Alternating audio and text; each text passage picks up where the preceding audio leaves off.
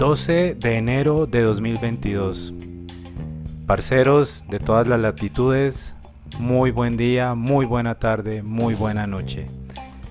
Estamos arrancando un año nuevo y como en todo inicio de año nos trazamos metas. Pero ¿qué tanto venimos aplazando esas metas? Aprovecho igualmente para promocionar el futuro podcast de Carlos, de Carlos Andrioli, que nos hablará sobre los hábitos saludables para el inicio de año. Y dentro de esos hábitos quiero arrancar hoy con el agradecimiento. Quiero agradecerle a mi coequipera Patricia Mesa por haber sido mi mentora, por haberme lanzado en este mundo del desarrollo personal Hola Pato, ¿cómo estás? Muchas gracias. Hola Alex, me da gusto verte. ¿Cómo te ha ido? ¿Cómo va tu vida?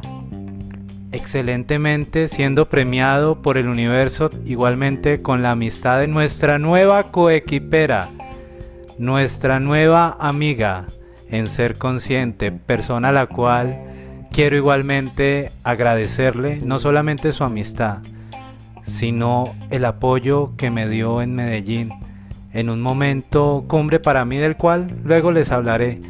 Diana, muchas gracias, fuiste muy importante en Medellín. Bienvenida a Ser Consciente y a Parceros. Alex, qué lindo, muchísimas gracias. Feliz de estar aquí, gracias por esta invitación tan linda y un feliz año para ti, para Patricia, para todos tus oyentes, para toda tu audiencia y que todo lo bonito nos encuentre este año. Nuestra audiencia, Diana, de hoy en adelante nuestra audiencia, este es el segundo episodio que tenemos contigo. Se viene un episodio, como le decías, eh, con Carlos Andrioli sobre hábitos saludables y quise hoy arrancar con este hábito muy saludable de agradecerles a todos, particularmente a ustedes dos, una de las coequiperas con las que cuenta este equipo de ser consciente. Si no es ahora, ¿cuándo? Es el título de nuestro episodio de hoy. Siempre nos hemos cuestionado al inicio de año sobre esas metas que queremos alcanzar, pero terminamos aplazando. Hoy quiero preguntarles, parceros, ¿por qué las aplazamos? Si no es ahora, ¿cuándo? Dinos, Pato, si no es ahora, ¿cuándo? Hola Alex, hola parceros, muy buenas tardes. Bueno, esa es una pregunta que se ha usado en muchos escenarios de la vida, ¿no? De hecho, la usó eh, Hillary Clinton cuando hablaba de el problema que tenemos hoy con todos los misóginos y con todo el género. Realmente la frase es como la cola de la frase. La frase es de Hillel, que era un anciano sabio judío. Y la frase inicia con, si no soy yo, ¿quién? Si no es aquí, ¿dónde? Y si no es ahora, ¿cuándo? La pregunta es, ¿cuándo voy a empezar aquello que dejé pendiente? ¿Cuándo voy a hacerme cargo de mis inquietudes? ¿Cuándo voy a escribir ese libro que tengo entre bambalinas? ¿Cuándo voy a ir al médico que lo tengo aplazado? Realmente el cuándo es una decisión de cada uno, ¿verdad?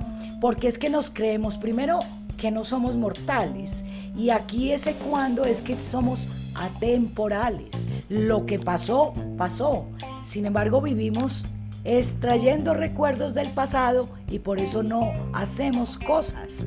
Porque, ah, no, es que me va a ir mal, vienen las creencias, vienen todos esos sabotajes mentales que nos vamos haciendo cada día producto del zambullirnos en el hacer y en lo externo, no en lo, no en lo interno. ¿sí?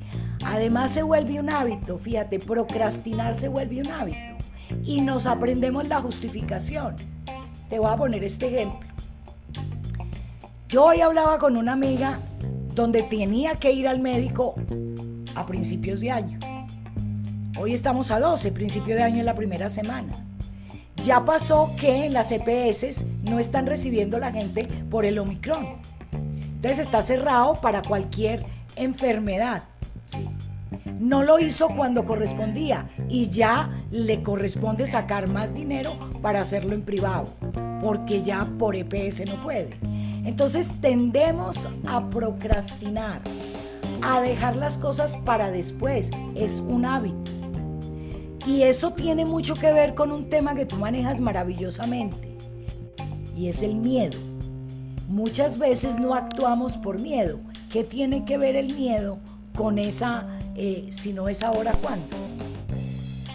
Cuéntanos, Diana, ¿qué tanto influye el miedo en aplazar, en procrastinar, como nos dice Pato, en no dar ese paso, en no ni siquiera viajar al mundo interior, por ejemplo?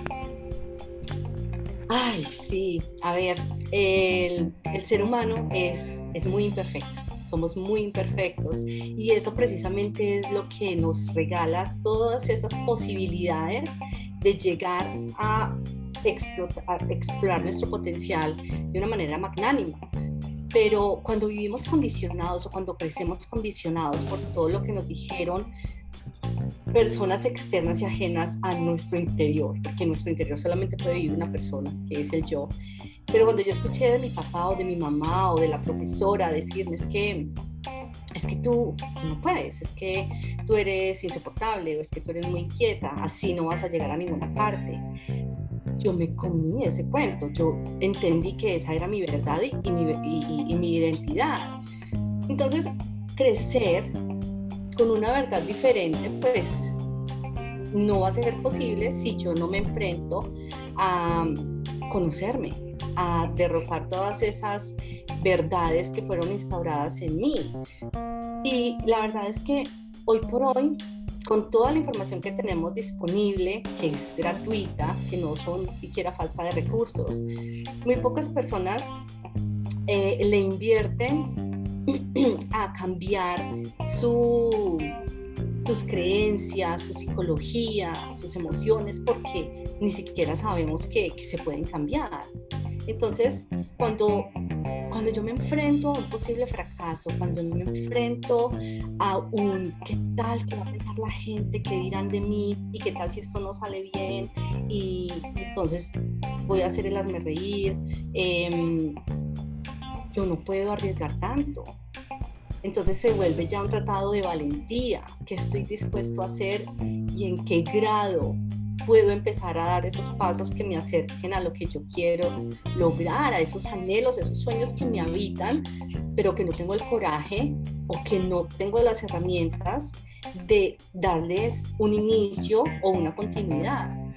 Y es allí donde vamos a, ese, a, ese, a esa arena donde se mueren tantos proyectos, tantos sueños, porque es mejor dejar así, porque en realidad mi miedo más profundo es enfrentarme al dolor de saber que yo era tan pequeño como me lo hicieron creer, que es mejor quedarme en esa zona de, de confort, que es mal llamada zona de confort porque me parece la zona más incómoda de, de, la vida entera, pero entonces es no poder dar esos pasos hacia mi grandeza, hacia esa gloria que quizás no la encuentre, pero qué tal que sí, qué tal que yo pueda decir, wow, me sorprendí, no lo no esperaba que yo pudiera dar tanto, pero eso solo va a suceder en el momento en el que yo haga un tratado de valentía conmigo, que yo me pregunte qué tal si doy un paso más.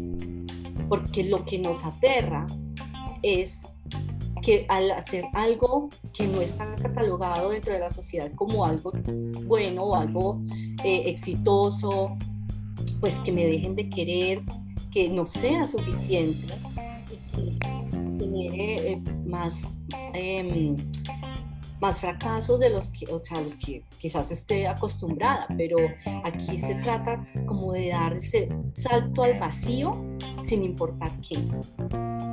Yo, yo te escucho y hay dos inquietudes en mí. Por un lado, yo siempre he dicho que en la vida no hay fracaso. ¿Sí? Eh, el fracaso se da cuando lo que yo tengo pensado que se dé no se da y no tengo aprendizaje. Cuando aprendo, obviamente no hay fracaso porque hubo una experiencia que me llevó a aprender. Y dos, es que el miedo de alguna manera es una emoción que es primaria. Los seres humanos tenemos seis, seis emociones que nacemos con ellas. Y la primera es la del miedo. Es decir, cuando tú naces y sales del vientre de tu madre, lo primero que tú haces, y, la gran mayoría de los niños, es abrir los ojos y llorar. Incluso si no lloran, le pegan en la cola para ver cómo están sus pulmones. Y en realidad es que me estoy encontrando con un mundo que no conozco. Y como no lo conozco, eso me genera miedo, porque no es cómodo lo que yo no conozco. ¿Verdad? Entonces, el miedo, cuando yo veo un tigre enfrente, yo tengo dos opciones. ¿Sí? O salgo corriendo para que no me coma el, el tigre, o me quedo quieta esperando a ver si me come, ¿verdad? Depende de cómo yo gestione el miedo, ¿sí? Porque el miedo es gestionable y de alguna manera el miedo me lleva a sobrevivir. Por eso corro cuando veo el tigre enfrente, ¿sí? Pero ese miedo supuesto por el que dirán, porque voy a fracasar, como dices tú, o porque la gente va a decir que yo no sirvo, o porque por en mil situaciones y pensamientos que llegan. Ese es el miedo que yo tengo, del que tengo que hacerme cargo.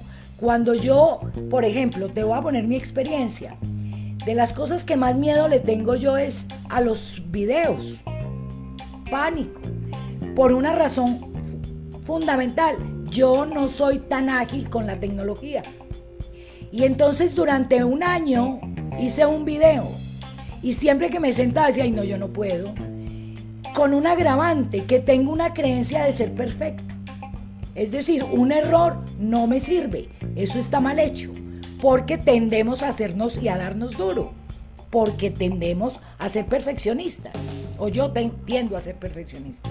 Y entonces le di, le di, le di largas al cuento y no lo logré la semana pasada dije, listo, le voy a hacer. Hice cinco. Al quinto, yo sabía que no era el mejor, pero le dije a Alex, mándelo así, porque me enseñó dos cosas. Primero, a que soy capaz. Y dos, a que era un miedo. ¿A qué? A lo que digan los demás. De hecho, lo mandé. Y a Patricia, es que eh, en una parte abriste los ojos y miraste para atrás.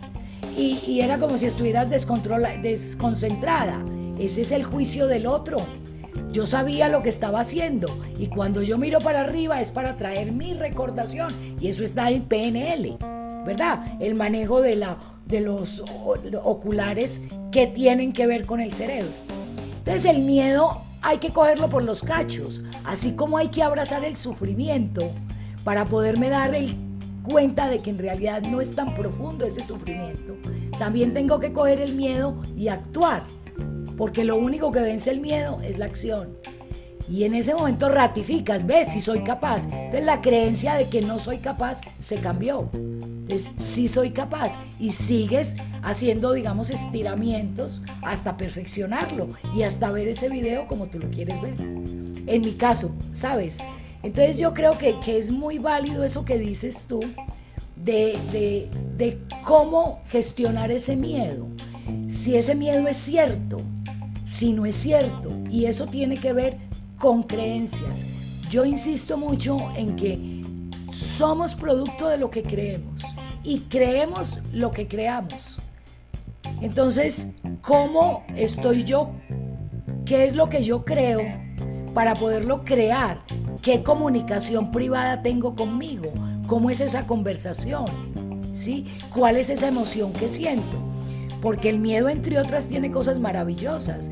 Por ejemplo, cuando tú estás saliendo de primeras con una persona, tú empiezas a sentir como unas mariposas que generan miedo y como, uy, ¿qué irá a pasar? ¿Será que sí le voy a gustar? ¿Será que no le voy a gustar? Ese es un miedo. Sin embargo, te vas a la cita, ¿verdad? Y te la disfrutas y gozas. Entonces es soltar eso que no tengo veracidad de que se da y que está solo en mi cabeza. ¿Sí? Claro, esas son las expectativas y creo que es allí donde viene el verdadero problema, porque tenemos estas expectativas de acuerdo a nuestro em, nivel de perfeccionismo de, bueno, yo tengo que salir perfecta. uñas impecables, el cepillado, el maquillaje, el vestido. Ay, no, pero se me quebró una uña, no, ahora ya todo trágico. Dios mío, ¿cómo voy a llegar yo a esa cita si se me quebró una uña? O sea, tragedia. Entonces empieza el miedo, ya no me va, ya no me va a parar bolas porque me va a echar de ver esa uña. Entonces, ay, no, la uña mal pintada, bueno, lo que sea. Entonces son las expectativas lo que nos lleva por ese camino de, de caos y de, de penuria y eso en realidad, ¿cuánto dura? Porque es que también ese miedo tiene como un tiempo, ¿no? Si tengo, hoy es lunes y la cita es el viernes, entonces tengo cinco días.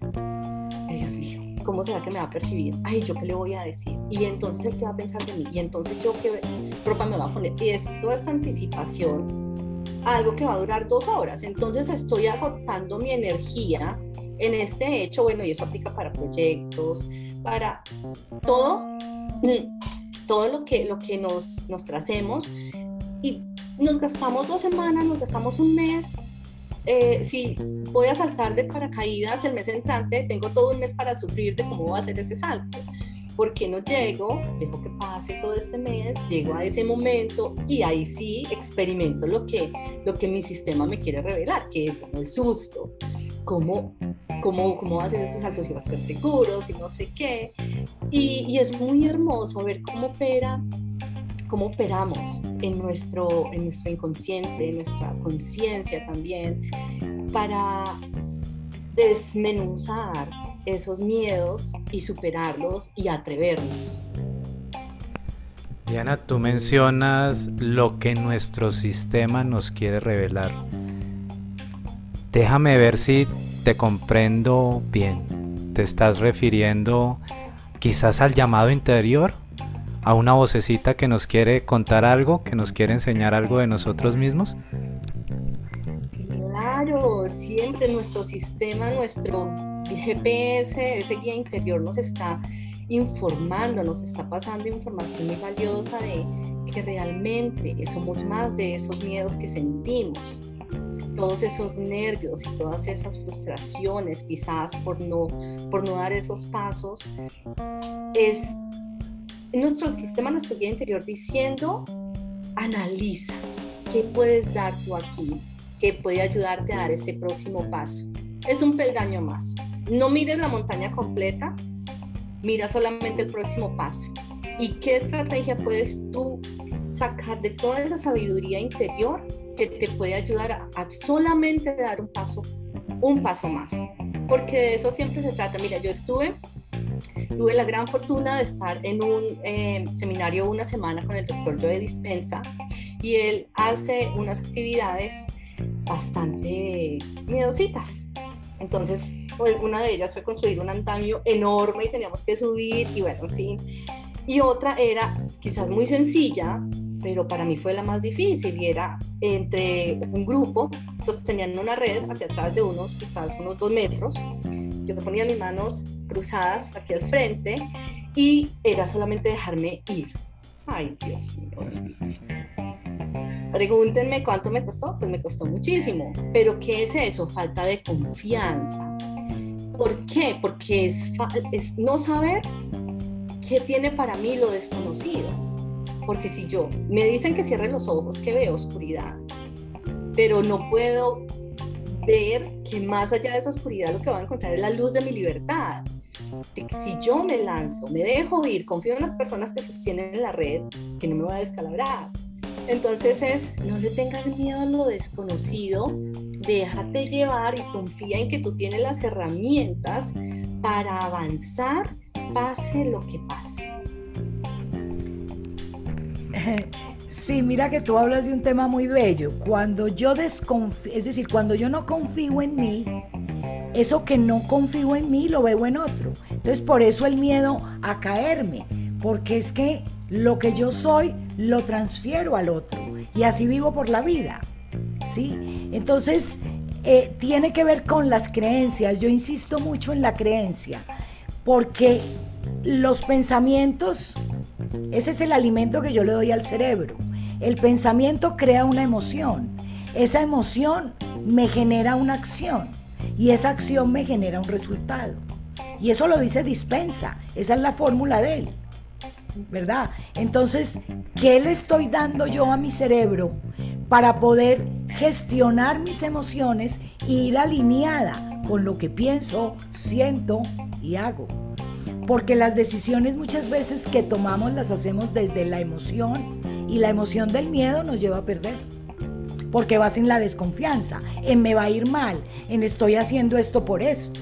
¿Sí? Ahora, Tú tocabas un tema muy interesante, Diana, que nos pasamos a veces una semana, tengo la cita el viernes y estoy maquinando toda la semana cómo va a ser esa cita. Sí. Y resulta de que estamos trayendo el futuro y eso nos genera miedo, porque no lo sabemos. Y tiene un agravante que nos genera ansiedad.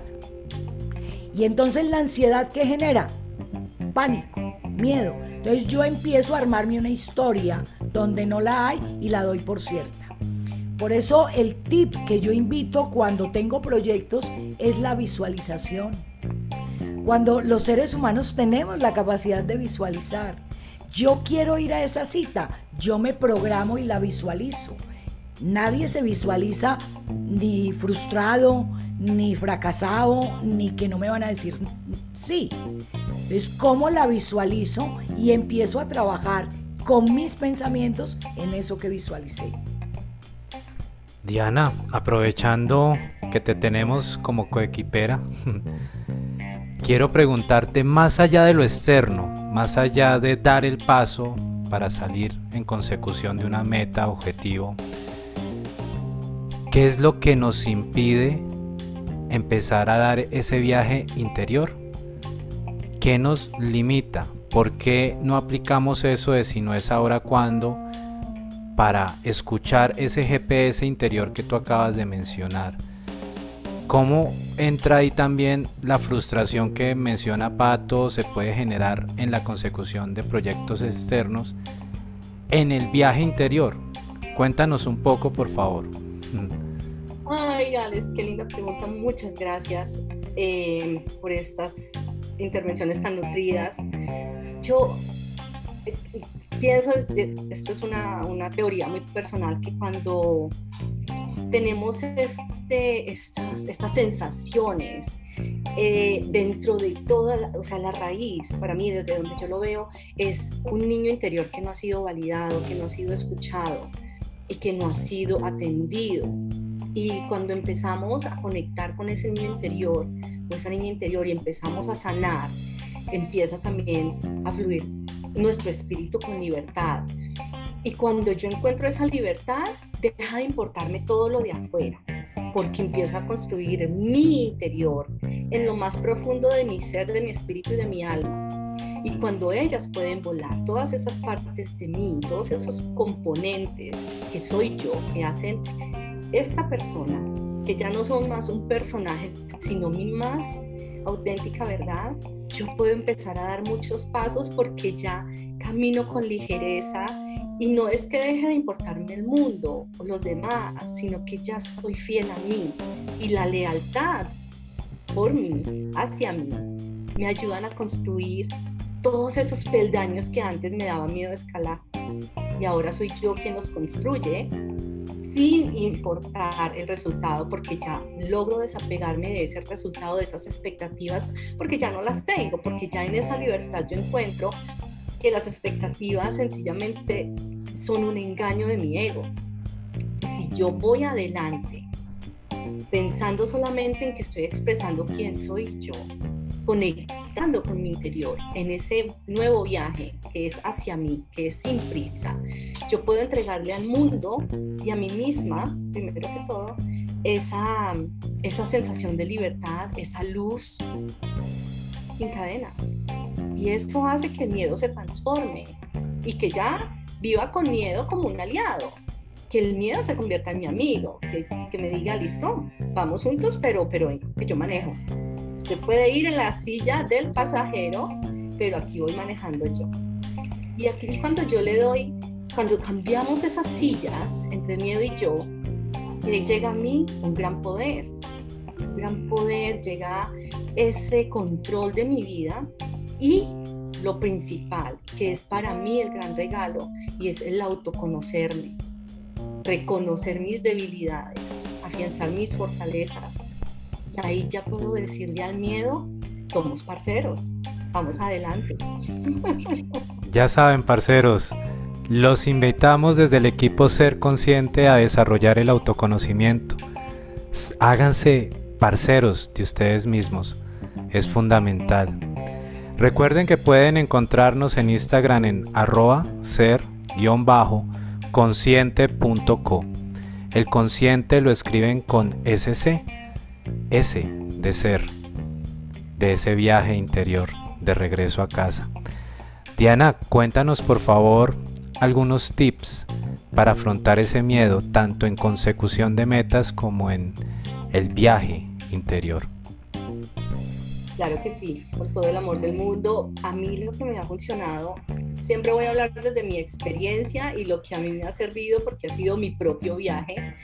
Y primero fue sentirlo. Creo que lo primero que debemos hacer es sentir ese miedo porque no es el miedo en sí, sino la hipótesis de lo que yo creo que va a hacer, de lo que es ese, esa nube caótica de pensamientos.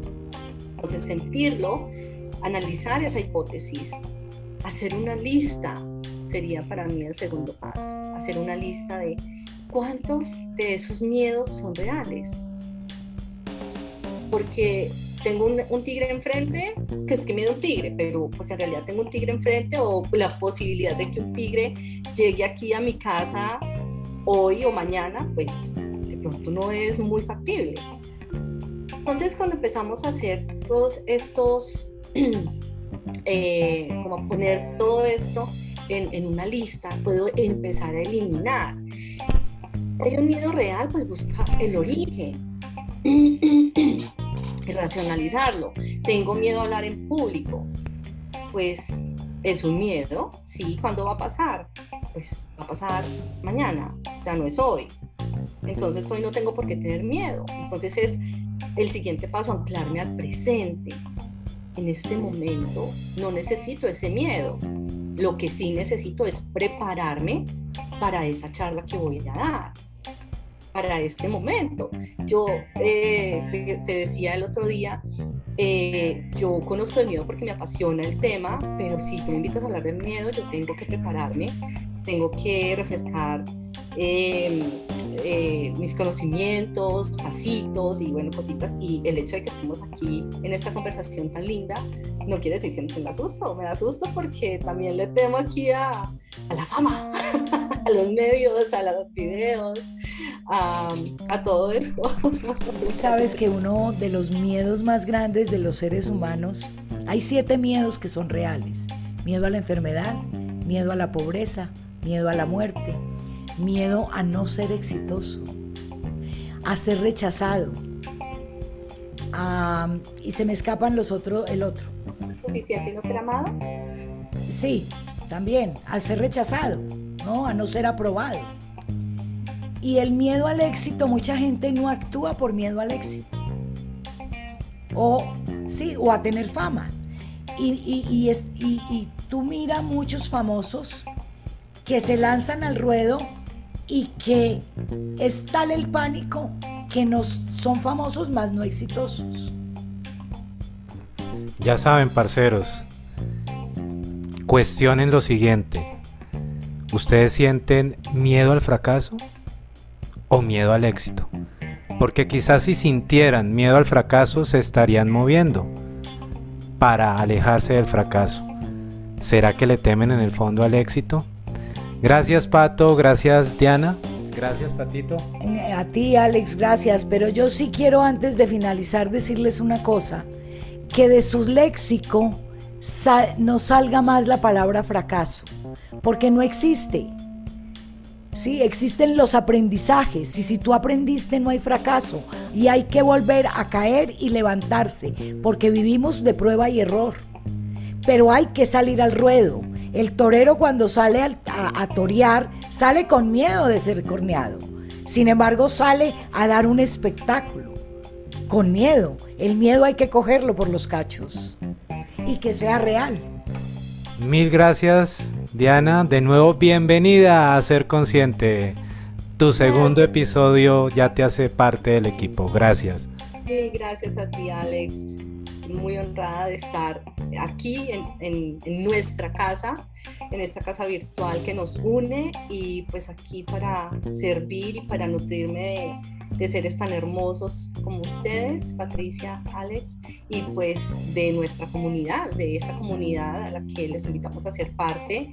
Y como último comentario aquí los invito a que cambiemos nuestro diálogo interior, ese diálogo interior que se convierta en un diálogo de poder, en un diálogo de verdad, que esto que estoy pensando es verdad o quién me ha hecho creer que es verdad o qué circunstancia me ha hecho creer que es cierto. Cuestiónense todo, todo, todo, todo de ahora en adelante y háganse muchas preguntas, porque de todas estas preguntas vendrán valiosas respuestas. Un abrazo a todos y que todo lo más hermoso de la vida nos encuentre este año. Mucho discernimiento y sabiduría. Gracias. Parceros. Parceros, gracias por escucharnos. Y recuerden, dos hábitos importantes hemos aprendido hoy. Agradecimiento y cuestionarnos nuestro diálogo interno. Recuerden, adicionalmente, aprendan a visualizar y tómenlo también como hábito. Próximo episodio, hábitos saludables. Feliz tarde, noche, día para todos. Bye bye.